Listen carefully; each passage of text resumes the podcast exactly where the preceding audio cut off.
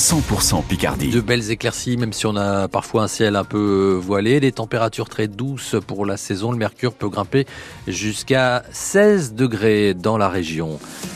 Le journal Florent Vautier, chaque année en France, près de 100 000 salariés sont licenciés pour inaptitude. Et selon François Ruffin, c'est l'un des symboles du mal-travail, un fléau bien français que le député Picardie debout de la Somme dépeint dans son dernier livre.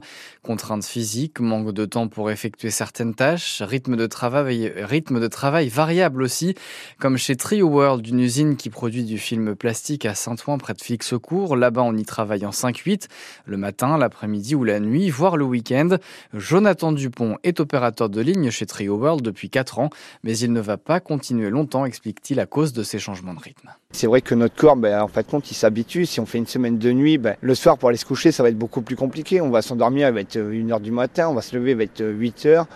Et après, ben, on renchaîne sur les horaires de travail. Quoi. Euh, oui, c'est fatigant. Quoi. 5h du matin, 13h.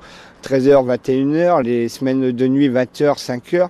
Donc euh, c'est vrai que le corps, il n'arrive pas à suivre. Quoi. Ben, en fait, compte, euh, quand on est fatigué, ben, on est moins attentif à ce qu'on fait. Donc euh, du coup, oui, je pense que c'est la fatigue qui, qui, rend beaucoup les accidents de travail. Quoi. Pour François Ruffin, ce mal travail est un choix des élites, c'est le sous-titre de son livre. Invité ce matin de France Bleu Picardie, le député Picardie debout de la Somme parle de la responsabilité des dirigeants politiques et économiques français depuis 40 ans.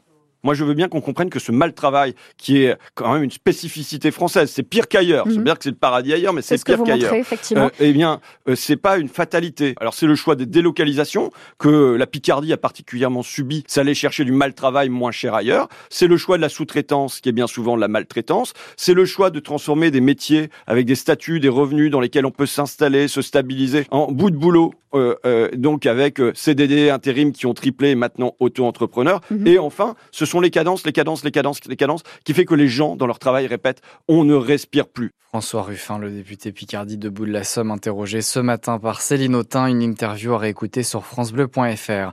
Un rassemblement débute dans une demi-heure maintenant devant le rectorat à Amiens. Élus, syndicats d'enseignants et parents d'élèves demandent au rectorat de revoir sa copie pour la carte scolaire de la rentrée prochaine. Elle prévoit 58 fermetures de classes dans le premier degré partout dans la Somme. À Amiens, les parents de l'école Albert Rose ont bloqué les accès à l'établissement ce matin. Seuls 40 élèves sur 200 sont allés en classe. Au collège, l'an prochain, 23 suppressions de postes sont prévues dans les 50 établissements du département. Un rassemblement débute dans moins d'un quart d'heure. Collège Sage-Bien à Amiens. À 13h, enseignants et parents du collège Jean Moulin à Albert se réunissent devant la mairie.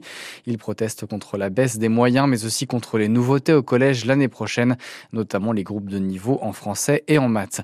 Boucou-Maison, près de Doulan, est en deuil. Le maire de cette commune de 500 habitants est décédé. Daniel Caron est mort à l'âge de 66 ans. Il était maire depuis 2014. Une cérémonie religieuse aura lieu lundi à l'église de Doulan. Des jonquilles en fleurs, des arbres qui bourgeonnent et des températures douces. Le printemps a de l'avance cette année en Picardie. Et oui, puisque cet après-midi, on va dépasser les 15 degrés par endroit. Vous allez nous le confirmer, Patrick, dans quelques instants. Des températures anormales pour la saison.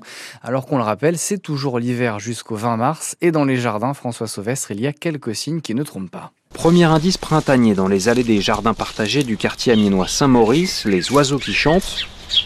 Dans la parcelle de Jean-Philippe, certaines pousses sont déjà bien sorties de terre. Bon, là, j'ai de l'oseille, des jonquilles. Là. Ça a un bon mois et demi euh, d'avance. oui, oui. Comme il fait plus doux en plus maintenant, tout pousse trop tôt maintenant. Si on ne surveille pas, on perd tout. hein, oui. Tout est décalé. Quoi. Autre jardin, Alors moi c'est Walter. autre floraison. Je sais pas si vous avez remarqué sur le pont là-bas, il y a un arbre en fleurs, là, regardez là, derrière.